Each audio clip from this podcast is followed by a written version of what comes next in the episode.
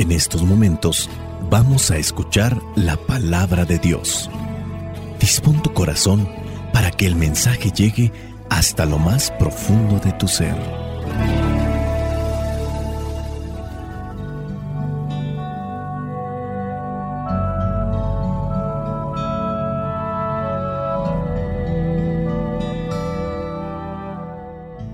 El Evangelio que la iglesia nos presenta para el día de hoy corresponde a Marcos capítulo 3 versículos del 1 al 6. Dice así, Jesús entró otra vez en la sinagoga y había en ella un hombre que tenía una mano tullida y espiaban a Jesús para ver si lo sanaría en sábado y así tener de qué acusarlo. Jesús le dijo entonces al hombre que tenía la mano tullida, levántate y ponte ahí en medio. Luego preguntó a los otros, ¿qué está permitido hacer en sábado, el bien o el mal? ¿Salvar una vida o destruirla? Pero ellos se quedaron callados. Jesús miró entonces con enojo a los que le rodeaban y entristecido por la dureza de su corazón, le dijo a aquel hombre, extiende la mano. El hombre la extendió y su mano quedó sana. Pero en cuanto los fariseos salieron,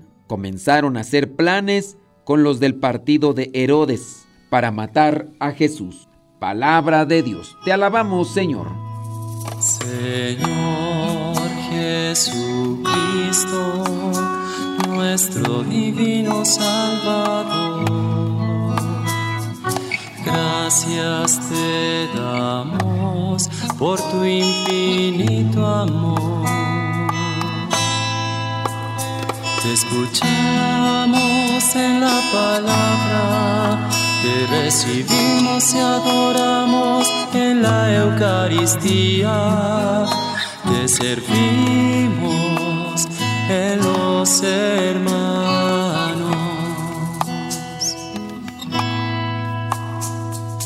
Que seamos misioneros como lo quieres tú enseñando a los hombres el fuego de tu amor.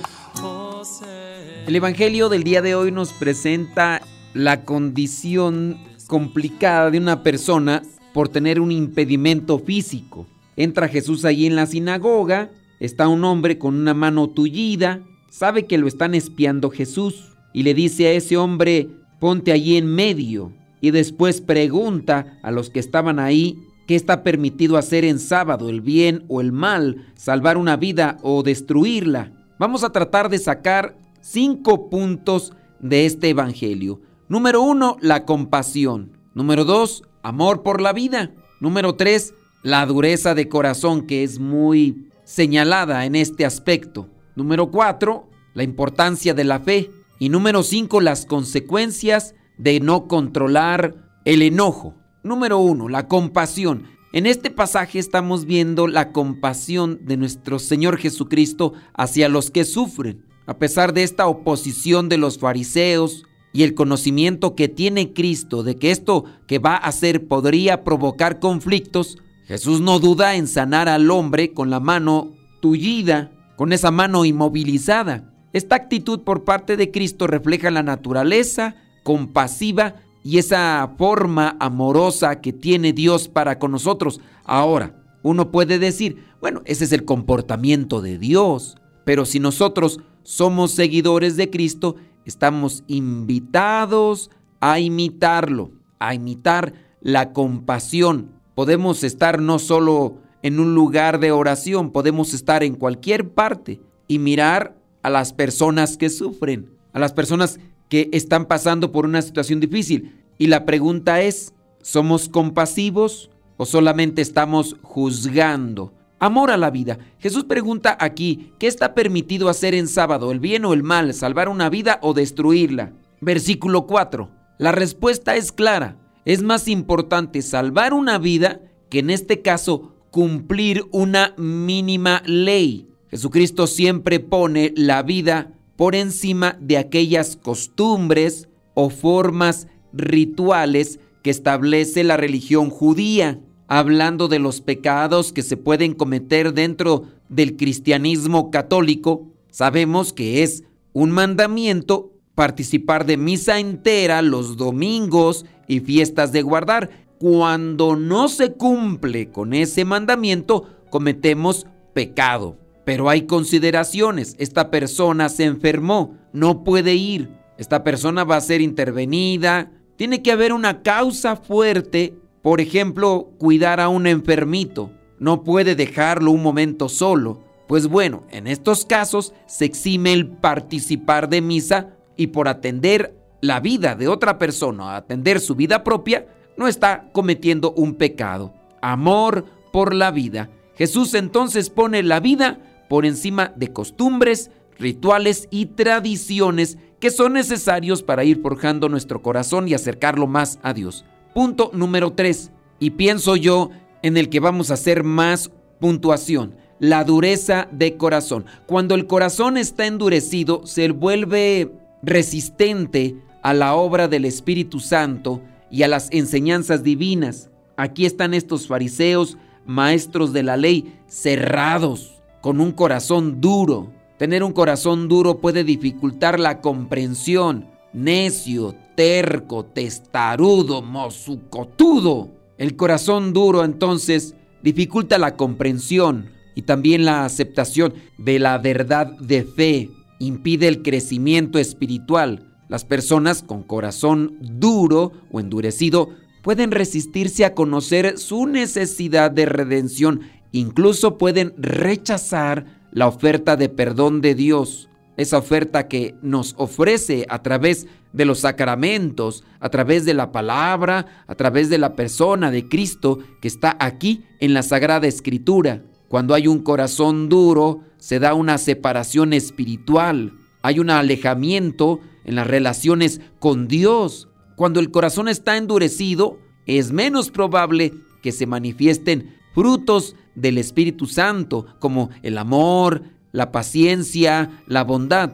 En lugar de eso, pueden surgir indiferencia, crítica, falta de empatía hacia aquellos que están en diferentes necesidades como es el reflejo de estos fariseos y maestros de la ley. Las advertencias que encontramos en diferentes pasajes bíblicos sobre la dureza de corazón a menudo están vinculadas a la resistencia de arrepentirse, a la resistencia de no dejar el pecado, a la presencia de la soberbia. Aquellas personas con corazones endurecidos pueden volverse insensibles a la voz de Dios, cuando les descubren sus errores, sus pecados, inmediatamente tienden a enojarse, a reclamar, a reprochar. Son insensibles a las convicciones del Espíritu Santo y a las necesidades espirituales, las propias y las de los demás. Incluso pueden incluir su propia familia. Cuando hay un corazón duro, hay una vida espiritual estancada, hay una falta de discernimiento. Y hablando del discernimiento, es lo que presentan estos evangelios que hemos estado viendo con relación a esas formas ritualistas. Con la palabra se nos quiere llevar entonces a ser compasivos, a ser misericordiosos y a trabajar en el discernimiento. Podemos brincar al punto número cuatro, no sin antes tener cautela y no dejar que las cosas del mundo, las preocupaciones, las angustias, los vicios endurezcan nuestro corazón. Si nos alejamos de Dios, si nos dejamos abrazar por los vicios o las preocupaciones del mundo, nuestro corazón se puede hacer duro. Las cosas del mundo, el dinero, las cosas materiales, el consumismo, las pasiones desordenadas. Saltamos al punto número 4, la importancia de la fe. El hombre con la mano tullida muestra fe cuando se presenta ante la petición de nuestro Señor Jesucristo. Levántate y ponte ahí en medio. Después le dice, extiende la mano. El hombre se levanta, se pone ahí en medio, extendió la mano y a petición de Cristo quedó sano. Si no hubiera tenido fe, no se hubiera levantado. La fe nos tiene que llevar a la acción, aquellas cosas que como tal tenemos que realizar. Jesucristo hubiera podido sanar a esta persona sin necesidad de levantarse sin necesidad de ponerse en medio. Levantarse es animarse. Levantarse también es obedecer. Levantarse es salir de una situación quizá de víctima en una situación de tristeza, de melancolía, de soledad. Tenemos que sacudirnos con aquellas cosas que muchas veces están impidiendo que Dios trabaje en nuestras vidas. Esta historia nos recuerda la importancia de confiar en Jesús y acudir a Él en nuestras debilidades y necesidades. La fe es un elemento central en la relación con Dios.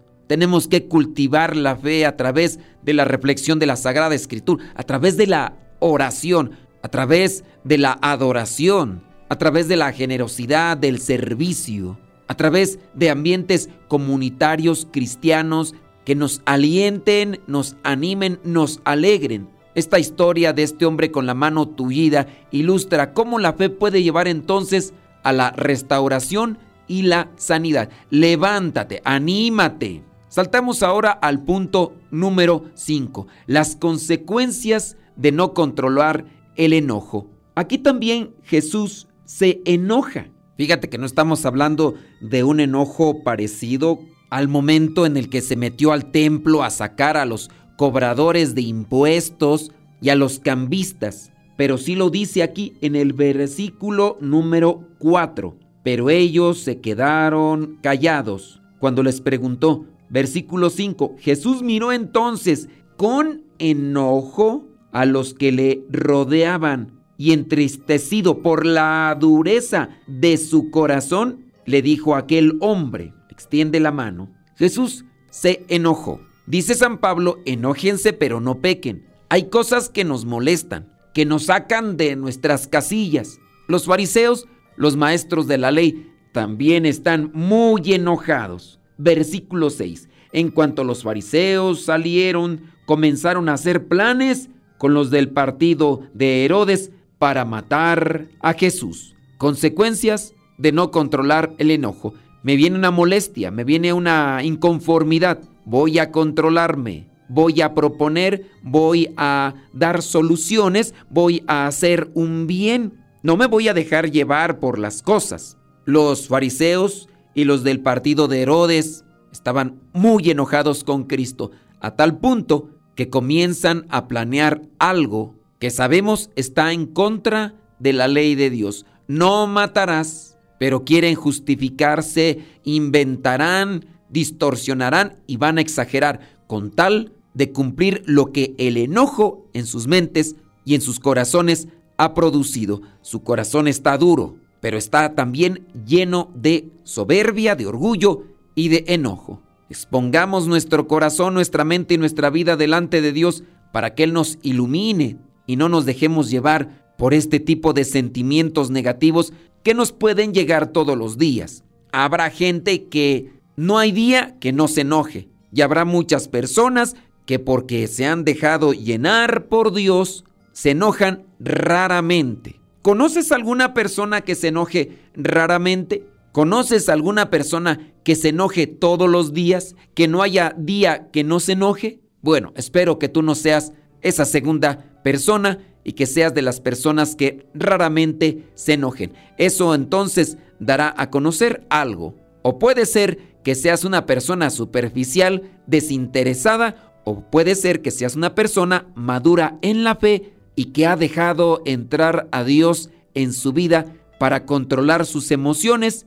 y no dejarse llevar por ellas. La bendición de Dios Todopoderoso, Padre, Hijo y Espíritu Santo, descienda sobre cada uno de ustedes y les acompañe siempre. Soy el Padre Modesto Lule de los misioneros servidores de la palabra. Vayamos a vivir el Evangelio. Si quieren seguirnos o contactarnos, búsquenos ahí en las redes sociales por nuestro nombre, Modesto Lule. Lámpara es tu palabra para mis pasos, luz en mi sendero. Lámpara es tu palabra para mis pasos, luz en mi sendero. Luz, tu palabra es la luz.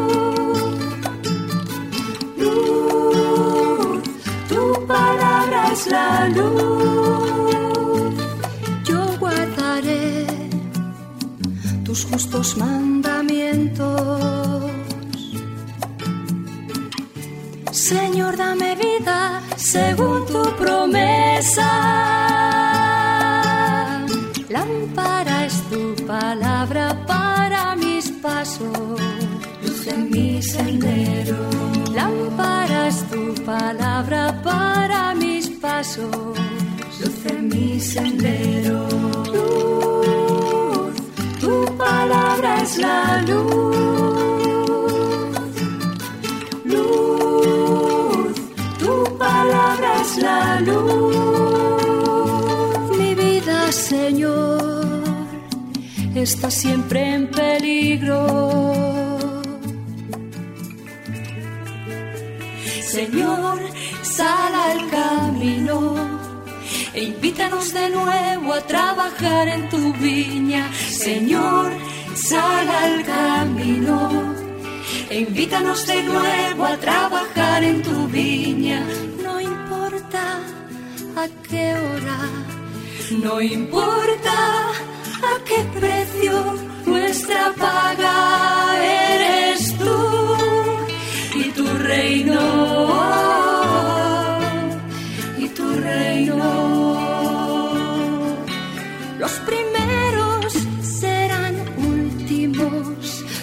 Últimos serán primeros. Señor, sal al camino e invítanos de nuevo a trabajar en tu viña. Señor, sal al camino. E invítanos de nuevo a trabajar en tu viña. No importa a qué hora, no importa a qué precio, nuestra paga